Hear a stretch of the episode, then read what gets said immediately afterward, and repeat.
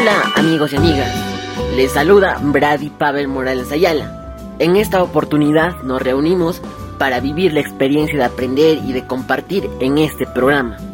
Bienvenidos a nuestro primer episodio. En esta ocasión hablaremos sobre la contaminación del aire. En el programa vamos a definir qué es la contaminación del aire. Además, conoceremos cuáles son sus causas y consecuencias.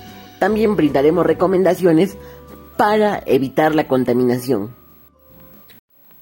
Para iniciar, vamos a conocer qué es la contaminación del aire.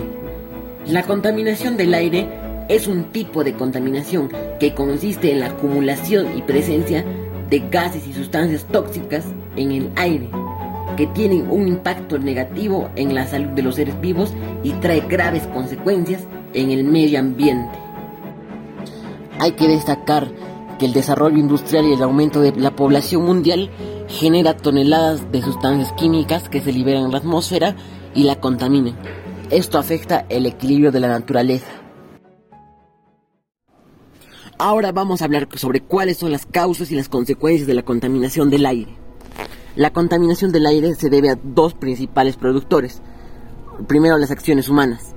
Los seres humanos somos uno de los principales generadores de contaminantes que contribuyen a deteriorar la calidad del aire y afectan al medio ambiente y a la salud de las personas. La mayor parte de la contaminación del aire se debe a la quema de combustibles utilizados por vehículos, centrales termoeléctricas, industrias y artefactos a leña. Estas actividades generan partículas y gases que contribuyen a la contaminación, como puede ser el dióxido de carbono, el monóxido de carbono, el óxido de nitrógeno e hidrocarburos. Pero estas no son las únicas acciones que contaminan. También acciones que parecen inofensivas y las practicamos contaminan, como puede ser la mala gestión de los residuos sólidos cuando se queman o utilizar inadecuadamente la energía eléctrica. Otra fuente de contaminación también deriva de la acción de la naturaleza. Algunos procesos naturales también generan contaminantes, como pueden ser las fuentes volcánicas, los incendios forestales o las emisiones de metano que producen algunos animales como las vacas. La contaminación del aire trae graves consecuencias en el medio ambiente, ya que pone en peligro la supervivencia de las especies, porque propicia el efecto invernadero, favorece la lluvia ácida, contribuye a dañar la capa de ozono, así como los recursos naturales, contribuye a la contaminación del agua y los alimentos. De igual manera afecta a la salud de las personas, ya que la exposición por periodos cortos o prolongados a estos contaminantes puede generar enfermedades respiratorias o cardiovasculares, como puede ser la neumonía, la gripe, el asma, el cáncer y en casos extremos la muerte. Principalmente afecta a niños y a personas mayores que son más vulnerables. La contaminación del aire representa un problema, es importante hacernos cargos de este para que el daño no sea mayor. Cuidando nuestro planeta nos cuidamos todos. Hemos hablado solo de problemas, pero también existen soluciones. ¿Te imaginas vivir en un planeta Tierra libre de la contaminación del aire, en donde todos podemos vivir tranquilamente? Parece una utopía, parece irreal, pero es un objetivo que tenemos que alcanzar. Con la ayuda de todos y nuestras acciones podemos mejorar la calidad del aire en beneficio del planeta y nuestra salud. Frenar la contaminación está en nuestras manos. Por ello tenemos que modificar nuestros hábitos progresivamente para reducir lo que contaminamos. Existen muchas prácticas para ayudar a disminuir la contaminación.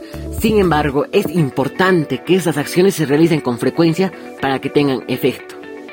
Lo primero es informarnos e investigar para comprender mejor temas como fuentes contaminantes, el calentamiento global o la capa de ozono.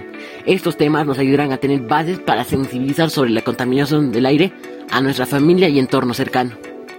Después de informarnos, tenemos que pasar a la acción.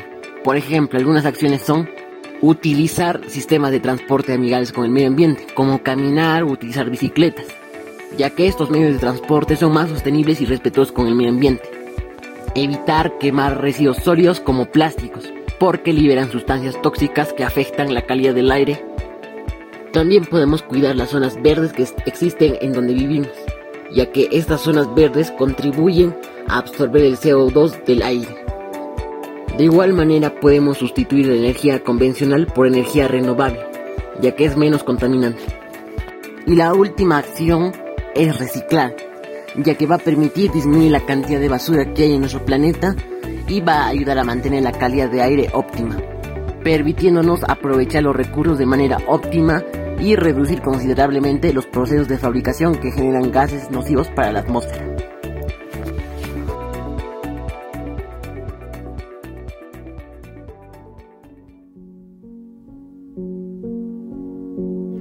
Con todo lo mencionado, estoy seguro que tú priorizarás a partir de hoy el cuidado y la promoción del medio ambiente y por ende tu salud. Contamos contigo y con tu apoyo para que el sueño de mejorar la calidad del aire en nuestro planeta sea una realidad. Recuerda, cuidando el planeta nos cuidamos todos. Nos vemos en un próximo episodio. Pásenla bien, hasta pronto.